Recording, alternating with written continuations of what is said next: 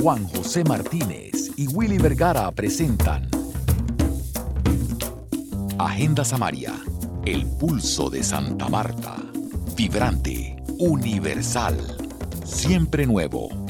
Agenda Samaria, realiza Juan José Martínez.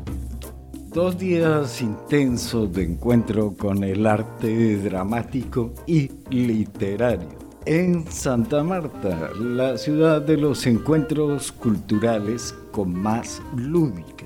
Y si no, imagine usted uno de los teatros más importantes de Colombia, remodelados recientemente, que presenta una de las obras más emblemáticas creaciones de Jorge Ali Triana, el director colombiano, con los actores Germán Jaramillo y la actriz Laura García. La obra de Gabriel García Márquez, El coronel no tiene quien le escriba. En el Teatro Santa Marta, el viernes 12 de agosto, todo un suceso. La víspera, el 11, Laura estará en la librera, el sitio en donde se está hablando de literatura en Santa Marta actualmente.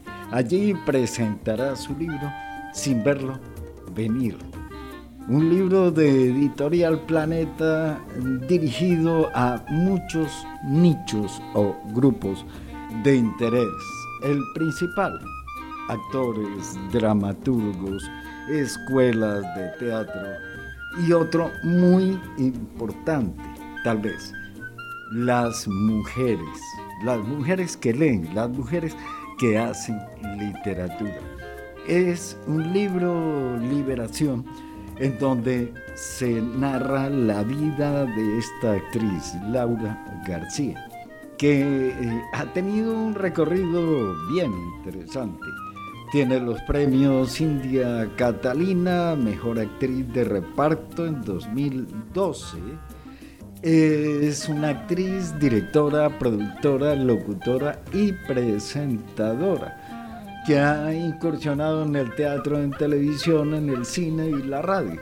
Fue becada por el British Council y la Comisión Fulbright AID, Agencia para el Desarrollo Interamericano, para realizar estudios extendidos de actuación en Gran Bretaña y en los Estados Unidos actriz de planta del Teatro Popular de Bogotá, fundadora y directora del grupo teatral La Pandonga, al igual que actriz del Teatro Libre de Bogotá durante 23 años.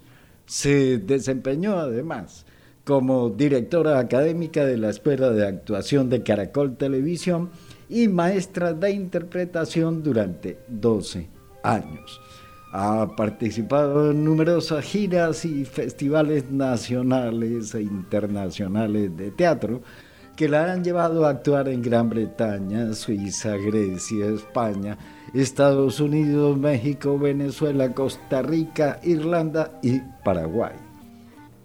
Cabe resaltar entre sus maestros a los norteamericanos Susan Batson y William Sperry de esta extensa experiencia vivencial alrededor del teatro y de su libro Sin verlo venir, que tal vez el título tiene mucho que ver con lo que nos sucedió en la pandemia, porque el libro está prácticamente elaborado en plena pandemia y en donde se tiene un testimonio vital de cómo se vivió y lo que significa, lo que aprendimos. Un diálogo abierto con Agenda Samaria que agradecemos a Laura García y que reproducimos completo. Tú puedes patrocinar las producciones de Agenda Samaria en el botón rojo de Patreon hay varias opciones de auspicio y una categoría especial para imprimir un póster con imágenes exclusivas de Agenda Samaria, entre otras opciones. haz clic en el botón rojo de Patreon que encuentras en nuestra web agendasamaria.org. Laura García vuelve a Santa Marta después de en el Teatro Santa Marta haber presentado una obra donde ella es protagonista, la ópera de tres centavos. Recordamos haberla visto en el escenario del viejo Teatro Santa Marta. Y cuando se completa la inauguración, surge la noticia de la posibilidad de la venida de la obra El coronel no tiene quien le escriba bajo la dirección de Jorge Alitriana. Posteriormente Laura nos confirma eso, se demoró un poco, pero llega en agosto de 2022. Bienvenida Laura. Buenas tardes Juan José y buenas tardes a todos los oyentes. Sí, efectivamente, por fin se pudo concretar la función del coronel será este 12 de agosto a las 8 de la noche en el Teatro Santa Marta, en el remodelado Teatro Santa Marta,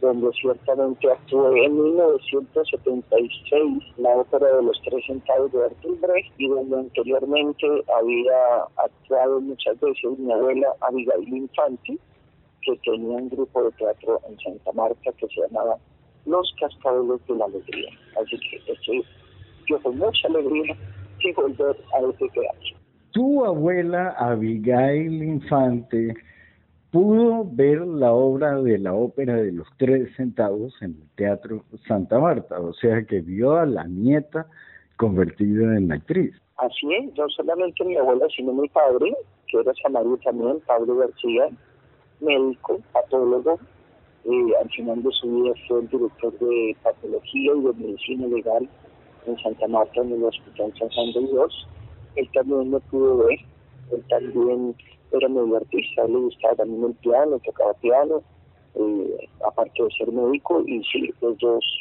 pudieron verme en, esa época, cuando yo viajé con el extinto Teatro Popular de Bogotá, quien dirigía el mismo director que dirige el coronel, la calle 12, calle de los abuelos Pablo y Abigail, eh, tuvo otro piano famoso, porque sabemos que Abigail tocaba el piano. El de Darío Hernández, dos carreras más arriba, y eso complementa la historia de que en Santa Marta en cada casa había un piano y a veces un violín. En la casa de mis abuelos no solamente había un piano, había también un órgano, que era el que mi abuela tocaba todas las tardes en un salón de música muy particular de recuerdo que quedaba sobre el camellón y cuando uno se asomaba al balcón veía a los paseantes del camellón hacia las 4 de la tarde sentados en el parque naval que había construido mi abuelo también eh, oyendo eh, esas partituras que mi abuelo desglosaba con tanta gracia y que me impresionaban tanto ¿no? Ella tocaba eh, bueno, composiciones de, muchos compositores famosos.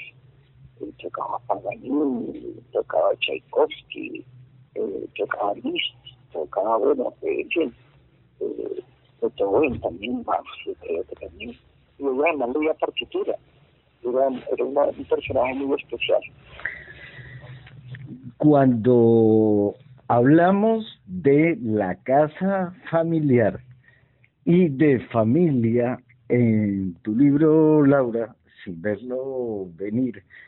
Si lo abrimos, digamos, desprevenidamente alrededor de la mitad, se habla de familia para eh, entender, buscando la etimología de la palabra en un diccionario, para entender el significado de lo que es familia, que extrapola al teatro, y eso para abordar un poco el libro que tiene muchas aristas en donde uno no sabe si la vida es ficción, si la vida es realidad, si uno es gestor y actor o, un, digamos, transeúnte que pasa desprevenido es complicada la labor de, escribir y plasmar eso así, Laura. Bueno, eh, para hablar de Verlo Venir, eh, quiero, eh, antes que nada, invitar a los oyentes y las oyentes a, a que vayan al lanzamiento del libro en Santa Marta también, el 11 de agosto, o sea, el día anterior a la representación del coronel, que vayan a la librería La Librería a las cinco y media, donde voy a estar conversando acerca del libro. Eh, yo me propuse, eh, Juan José, siempre eh, la labor de la escritura. a mí me parece que yo no me sentía completa interiormente simplemente con, con ser actriz o directora o productora o, maestra o docente de actuación. yo tenía mucha afición, yo tenía siempre con la literatura. En mi casa se leía mucho, sobre todo mi mamá, mi papá, hay una biblioteca bastante buena, digamos, bastante decente, como digo yo, donde están todos los clásicos, eh, siempre alineados por su, por su nombre, por su apellido. Y yo de esa biblioteca recuerdo eh, recordarse los colores de los libros. Entonces, yo siempre me aproximé a la literatura como lectora y ahora, eh, durante la pandemia, me propuse eh, coronar, digamos así, el proyecto de mis memorias, eh, porque era, era el momento adecuado, era, era una situación idónea para llevar a cabo ese, ese manuscrito. Eh, yo sabía, digamos, como algunos los temas eh, clave que yo quería que estuvieran en el libro, que se desarrollaran en el libro, pues que son eh, la historia familiar, un poco, por supuesto, parcialmente, no no en tanta profundidad, porque uno sobre la familia puede hablar con, puede escribir una enciclopedia, claro. ya no se usan las enciclopedias. Eh, me propuse también hablar sobre las relaciones amorosas, me propuse también hablar sobre la vida, sobre la muerte, sobre la historia del país, que creo que atraviesa todo el libro desde el comienzo hasta el final, incluida la pandemia que me sorprendió en la mitad del escrito, o menos de la mitad del escrito. Y hablo sobre arte también, sobre actuación, sobre literatura, sobre música, sobre cine, como sobre todas las cosas que, pues, que me han marcado, han marcado mi forma de, vida, han marcado mi, mi personalidad, han marcado mis anhelos, eh, mis encuentros eh, ¿no? con diversos personajes con diversas instancias eh, del arte también. Entonces, pues todo eso quería que estuviera ahí. Y, y eso es el libro Sin verlo venir. Sin verlo venir. Y todavía no he llegado al origen del título. Pero lo que sí se ve es que es el libro de la pandemia porque realmente eh, le pone una urgencia a una situación que parece que se nos olvidó y sin embargo las mascarillas, los tapabocas nos circundan, tenemos que llevarlos en el bolsillo, en el bolso, en cualquier lado, porque no ha desaparecido ese fantasma. Esa urgencia y dedicación eh, le permite compenetrar más a Laura, la actriz, con Laura, la superviviente, y Laura, la que aspira a salir de esa crisis innegable en la que estamos metidos o no? Yo creo que la pandemia eh, ha tocado eh, cosas, asuntos neuronales eh, de todos y cada uno de nosotros. Ahora, eh, hay algunas personas, muchas personas que seguramente eh, pasarán, les pasará sin pena ni gloria y volverán de pronto a llevar la vida más o menos similar a la que tenían antes, quizás con un poco más de extrañamiento, un poco más de distancia, eh, ¿verdad? Pero yo pienso que lo importante es que eh, con la pandemia hayamos podido reflexionar no solamente acerca de la vida y la muerte, la enfermedad, el dolor, el abandono, las miserias humanas, sino que también nos haya puesto a reflexionar sobre el planeta. A mí desde mucho antes me hizo reflexionar sobre el planeta.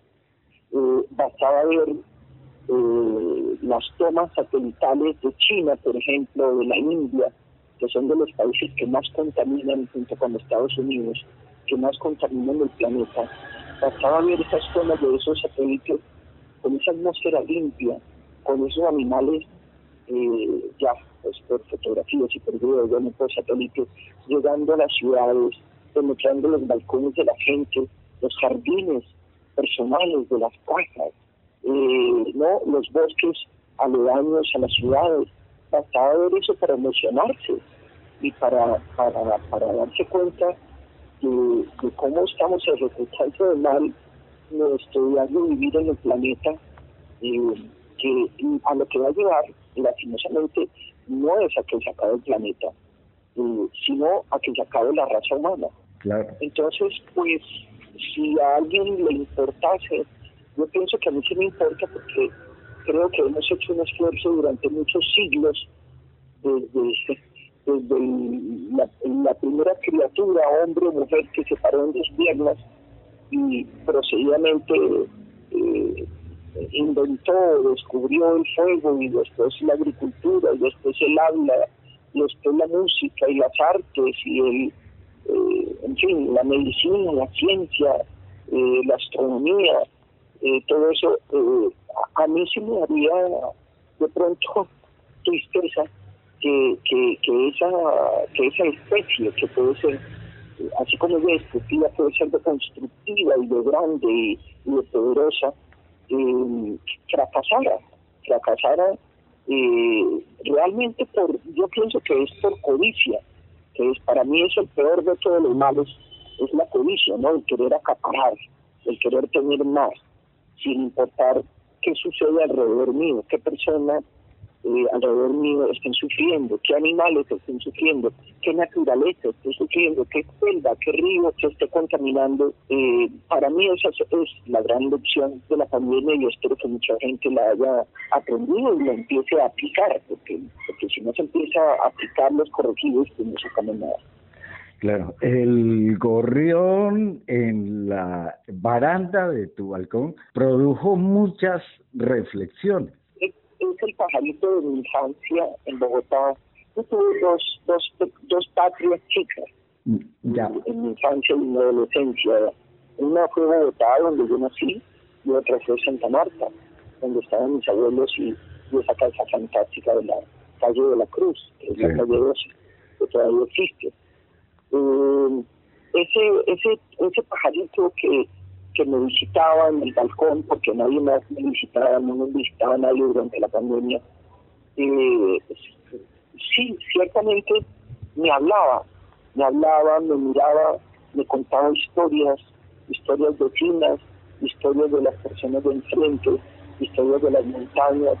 Yo creía como estar escuchando todo eso eh, a través de él, eh, y además porque siempre lo, siempre lo, lo que lo recuerdo, siempre lo relaciono eh, con esa parte feliz la infancia que, pues, que casi todos los niños y niñas tienen. No puedo afortunadamente, ni todo.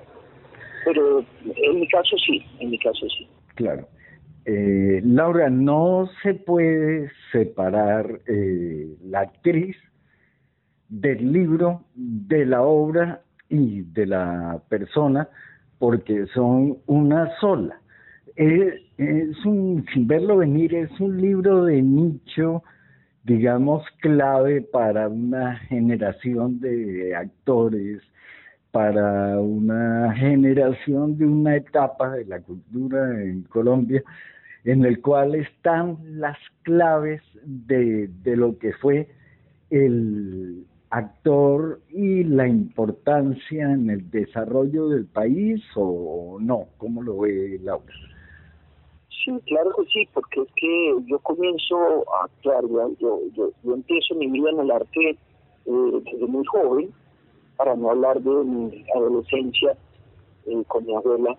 Eh, ya profesionalmente empiezo muy joven y a través de todos estos años que llevaban casi para medio siglo de, actividad artística, me he cruzado en el camino con innumerables personajes masculinos y femeninos, nacionales e internacionales, que están, no todas, ni todos, están por supuesto en el libro, digamos, los que buenamente iban apareciendo, porque es que eh, es, es, un poco extraño ese, ese ejercicio de las memorias porque a veces se empiezan a escribir casi que solas, así no tengan más o menos una estructura o tenga, digamos, como unos planes conceptuales. De todas maneras hay cosas que empiezan a aparecer eh, y que y cuando empiezan a aparecer uno les tiene que dar voz, les tiene que dar espacio y les tiene que dar línea, digámoslo así, ¿no? Para que se desarrollen. Y eso a, su vez lo lleva a uno a investigar más cosas y eso lo lleva a uno a investigar más cosas. Es, mucho lo que hay que investigar cuando uno escribe un libro, aún si es un libro sobre la vida de uno mismo, porque pues obviamente hay cosas que se han olvidado o cosas que están por ahí eh, difusas, entonces pues toca como afortunadamente ya con internet es más sencillo, toca ir al, al internet y, y, mirar, digamos, eh, y, eso que uno, eh, eso sobre lo que uno está escribiendo, eh, qué historia tiene, por ejemplo, que sí, qué acepciones tiene, porque tiene distintas lecturas. Entonces, eh, aprende uno mucho también cuando escribe uno cualquier libro. Eh, Laura, ¿existe algún estado de alerta permanente, de observación del comportamiento humano, eh, que un actor tenga como un insumo en automático para ir entendiendo la vida y aplicándola en el escenario o viviendo lo que está libreteado en una obra? en su vida particular en determinadas circunstancias, esa, esa unión se, se da? Pues yo creo que son como varias cosas al mismo tiempo, ¿no? Los actores somos como, hablándolo en una forma bastante sencilla, somos como una especie de sabuesos, de detectives permanentes, que siempre estamos mirando el entorno, siempre estamos mirando no solamente el comportamiento humano, estamos mirando la naturaleza, estamos mirando el reino animal, estamos mirando, eh, eh, qué sé yo, las estaciones, los colores, eh, los colores, las texturas, todo eso, todo eso forma parte de, la entidad actoral, ¿no? Porque nosotros somos eso, somos como, como, como unas como lo que tienen los puntos, como una ventosa que estamos siempre aspirando y tocando todo y, ¿no? y penetrando todo con todos nuestros sentidos eh, y bueno, y por, supuesto eh, con toda la parte intelectual también. y por otro lado, eh, por ejemplo, un libro, un libro que uno escribe, porque uno mismo lo lleva realmente percibirse como es uno, en sus zonas de luz y, de sombra y, y aceptarlas aceptarlas y para poder exponerlas y para poder trabajar en ellas literariamente y poéticamente, ¿no? Pero también en, cuando uno hace un papel, digamos así, eh, la vida de uno, no solamente la vida de los demás, la vida de uno, lo que uno, a lo que, lo que uno le ha sucedido, desde que uno tiene memoria, aún antes de que uno tenga memoria, esos recuerdos difusos de los tres años, dos años y medio, tres años y medio, son importantes, ¿no? porque son imágenes, son recuerdos, sentimientos eh, que le llegan a uno y que, y que van a vestir eh, internamente, van a vestir al personaje desde el punto de vista de su emocionalidad. Eh, es importante el conocimiento que uno tenga de uno mismo, muy importante y de todas las vivencias que uno ha tenido para cuando uno va a representar un personaje, aunque hay distintas corrientes de aproximación, ¿no? Eh, no se puede decir que haya una sola, hay, hay, muchísimas, siendo tal vez el gran padre de todas ellas, por lo menos en Occidente, Konstantin Stanislavski, ¿no? El primer maestro, director y actor que, que seleccionó, digamos, de sus propias habilidades y de las habilidades del, del conjunto con el que él trabajaba, que el Teatro de Moscú. Eh, uno como sistematizar las herramientas del actor, escribir acerca de eso y ese es el legado que, que, que, nos dejó, muy importante. Y una pregunta con los escenarios. es sabido que el Teatro Colón de Bogotá tuvo una remodelación importante y la pandemia pues definitivamente hizo como aplazar un poco el entusiasmo por eso y la obra del coronel llega al Teatro Colón de Bogotá inaugurando como con toda la fuerza en ese centro de la capital colombiana la fuerza de la actuación y en este caso la memoria de Gabo con, con el coronel. Entonces, en ese orden de ideas, Santa Marta debe renacer con un teatro renacido después de una cantidad de cambios, incluida la pandemia.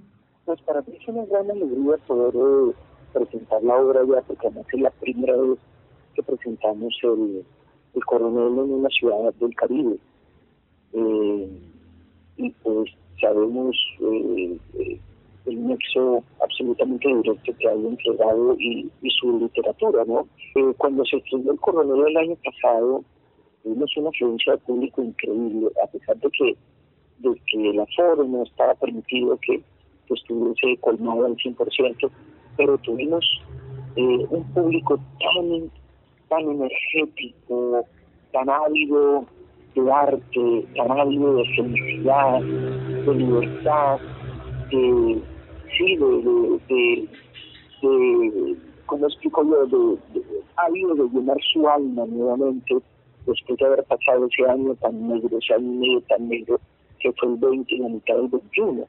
Entonces, la, la, la emoción con que el público recibe la obra fue nosotros la, la recordamos con mucha con mucha alegría y, y, ojalá esa alegría yo pienso que se va se ve en el Teatro Santa Marta eh, además porque eh, pues hay mucho conocimiento en Santa Marta de la literatura de, García Márquez y me atrevo a decir que eh, seguramente por parte de muchas personas en Santa Marta hubo un conocimiento directo del escritor entonces pues es, es muy emocionante para mí hacer la obra en ese teatro en particular y en esa ciudad. Con, sí, sí, con todos los ritos que describe en el libro, porque además es un método personal para asumir ritos de una presentación en los cuales tal vez lo único que, que se nos sale de control sería el gallo porque digamos el, el director Jorge Ali Triana tiene una concepción de una estructura. El actor principal pues tiene una trayectoria y se desenvuelve en cualquier escenario. Laura es como el componente emotivo de región y sobre todo la presencia femenina en ese Caribe.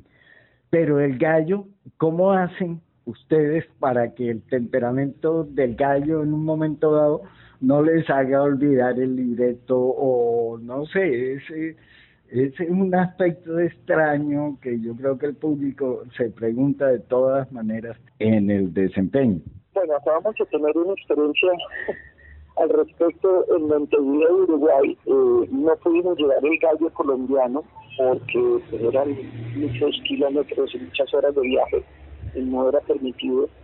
Entonces nos conseguimos allá un gallo de un, joven eh, pues que tenía un gallo eh, de pelea, pero pues eh, sosegado, no era un gallo muy alebrestado y fue muy curioso porque nosotros siempre hacemos un ensayo antes de las presentaciones, sobre todo cuando ya hace un tiempo de no haber presentado la obra.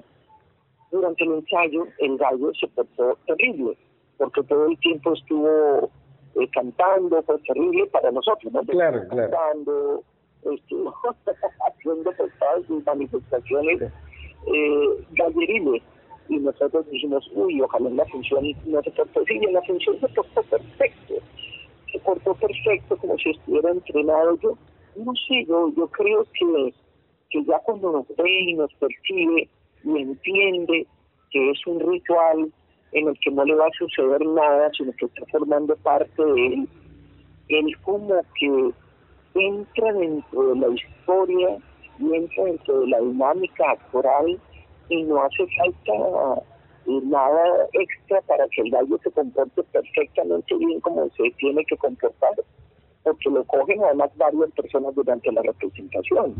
Eh, yo también a veces lo toco, lo beso, eh, hay otro personaje que también lo coge, eh, no solamente el coronel el que lo, el que lo coge a él, ¿no? Entonces se portó divinamente. Yo creo, creo pensar que a Santa Marta sí vamos a poder llevar el gallo que teníamos en Bogotá, porque pues es, una hora de viaje, es un, viaje muy corto. Me imagino que sí, no, creo que vayamos a tener un gallo nuevo, y si vamos a tener un gallo nuevo, porque a, a santiguarnos para que el gallo entre en la dinámica nuestra. Claro, eh, Laura, quiero volver un poco al espíritu del libro cuando las reflexiones de Bertolt Brecht vuelven a cada rato a la vida cotidiana, sus frases, eh, las lecciones de las obras. El ser humano debe tener una formación integral en artes para poder comprender la vida a plenitud. Es, por ejemplo, yo no sé si, si Laura ha tenido la experiencia desde su trabajo en artes de presentarse en comunidades originarias, en pueblos originarios, en donde tienen una visión diferente de la cultura y están más conectados con la autenticidad del ser. Bueno, eh, me acabo de acordar de una presentación del monólogo de Gabo que yo hice en el año 94 durante tres años, que se llama Diatriba de Amor contra los Hombres Sentados. Ese monólogo, con ese monólogo viajé por todo Colombia, estuve en pueblos, estuve en ciudades intermedias, estuve en ciudades capitales, lo llevé a Europa, lo llevé a Estados Unidos, lo llevé a América Latina. Y recuerdo particularmente una presentación en un pueblo de Cundinamarca que se llama, eh, a ver. No es Biotán ni. No, es eh, bueno, otro, es, es un pueblo que quedaba en aquella época en plena zona roja. O sea, en, zona de conflicto, en una zona de conflicto tenebrosa. Y recuerdo que bajaron los campesinos de las veredas a ver una obra de teatro, que yo pienso que tal vez nunca habían visto una obra de teatro. Los niños se confundían y me preguntaban que si había un telón. O sea, ellos no podían entender cómo un actor o una actriz podía pararse durante una hora y media y hablar solo y contar una historia. Y recuerdo que los campesinos particularmente, porque es una obra eh, del personaje único y central, pues, es, una mujer, además una mujer del Caribe que le canta la tabla marido durante hora y media, estaban anheladas, estaban totalmente inmersas, no se movían, eh, no pronunciaban palabras. Eh, eso podemos decir que es un público totalmente desaprensivo y totalmente eh, digamos, muy acostumbrados al ritual de una representación.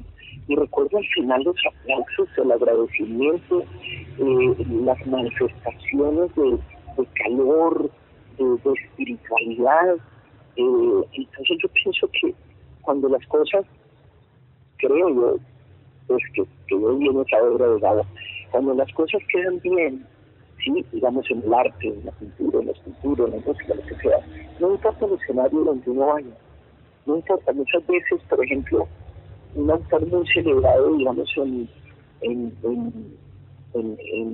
comunidades, digamos así, como las que estoy describiendo, totalmente espontáneas, puede llegar a ser un William Shakespeare, porque, porque narra, narra la, la, los avatares de, de, los seres humanos como, como son, con toda su complejidad, eh, y eso la gente lo la inspira, se siente identificada y lo agradece.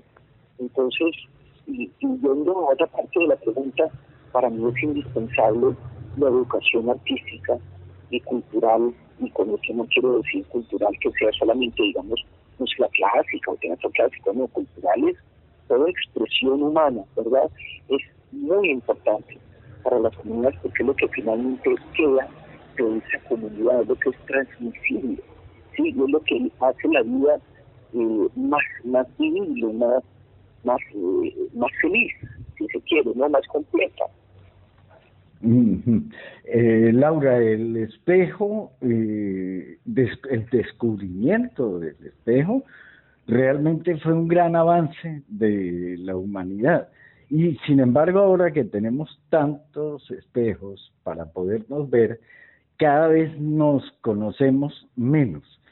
El teatro revela a manera de un espejo sincero cuál es el estado en el que estamos, cómo lo siente Laura a estas alturas de la escena global. Sí, ciertamente, bueno, el, el buen teatro, ¿no? Porque hay mal teatro también, así como hay mala literatura hay mala pintura, hay mala poesía. el buen teatro eh, sí tiene que estar escrito de una manera, como digo, en que la gente se vea reflejada su vida en eso que está viendo eh, a algunos metros de distancia, ¿no? Aunque sea algunas, pues, aunque sea una ficción, se está viendo reflejada. Y si el teatro es bueno, pues digamos que ese, ese clic, ¿no? Ese clic se hace si el teatro no es bueno, pues eso aquí no se hace. Pero yo sí pienso que, que a mí me ha cambiado la vida una buena película, por ejemplo, o una buena representación. Me ha cambiado la vida, me ha cambiado eh, manera de relacionarme con la gente, me ha cambiado la manera de percibir eh, la vida, de percibir mi entorno, de percibir mi familia, mis amistades, mi intimidad también, ¿no? Entonces, yo pienso que que la clave es que pues, sea una poetización eh, bella, adecuada y profunda de la realidad.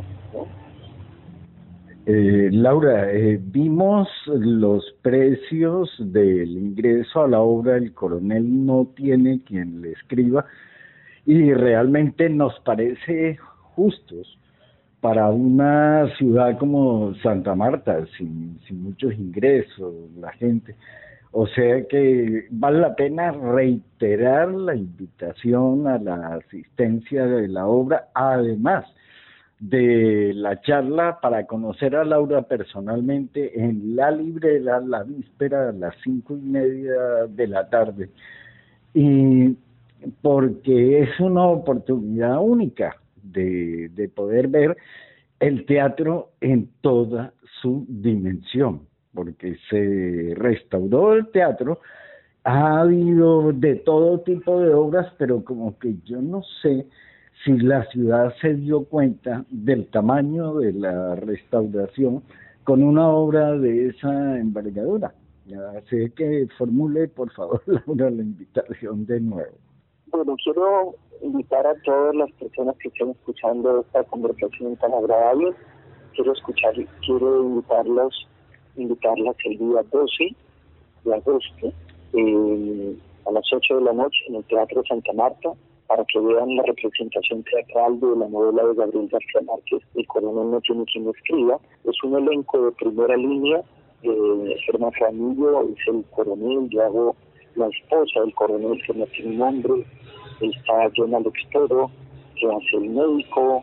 Está Santiago Moure, que hace Don Saba, que es el rico el dueño del pueblo, está Cristian Ballesteros, eh, en fin, tenemos un elenco maravilloso, además del gallo que se llama Ovidio, que va a ser eh, importado desde Bogotá. Y el día 11, el día 11, a las 5 y media de la librera nos vemos para conversar acerca de esta biografía novelada de novela biográfica mía que se llama Sin verlo venir, recién editada por Planeta Editorial. Perfecto. Laura, muchísimas gracias con Agenda Samaria por permitirnos tener esa aproximación a un suceso que realmente hay que vivirlo para que tenga toda su, su dimensión. Laura, de verdad muy amable y gracias. Gracias a ti, gracias por esta maravillosa iniciativa del programa. Y nos vemos muy pronto. Les recordamos que el jueves 11 a las 5 y media de la tarde en la librera se presentará este bello libro, como dice la solapa, escrito con cierta fiereza, desparpajo y mucha inteligencia. Nos muestra la vida de una de las grandes actrices colombianas, tanto en el teatro como en la televisión y en el cine. Sin verlo venir, nos lleva de la mano a un pasado y a un país en el cual crecimos viendo cómo una generación nacida en los años 50 tuvo que emanciparse, asumiendo costos muy altos que abrieron el camino para muchos. Este viaje al pasado es admirable por la manera de asumir el deseo y la vocación, sin verlo venir. Un libro de editorial Planeta que se presentará con su autora, con la actriz Laura García, en la librera, en la calle 20 con carrera octava, el jueves 11 de agosto a las 5 y media de la tarde, víspera de la presentación en el Teatro Santa Marta el viernes 12, el coronel no tiene quien le escriba.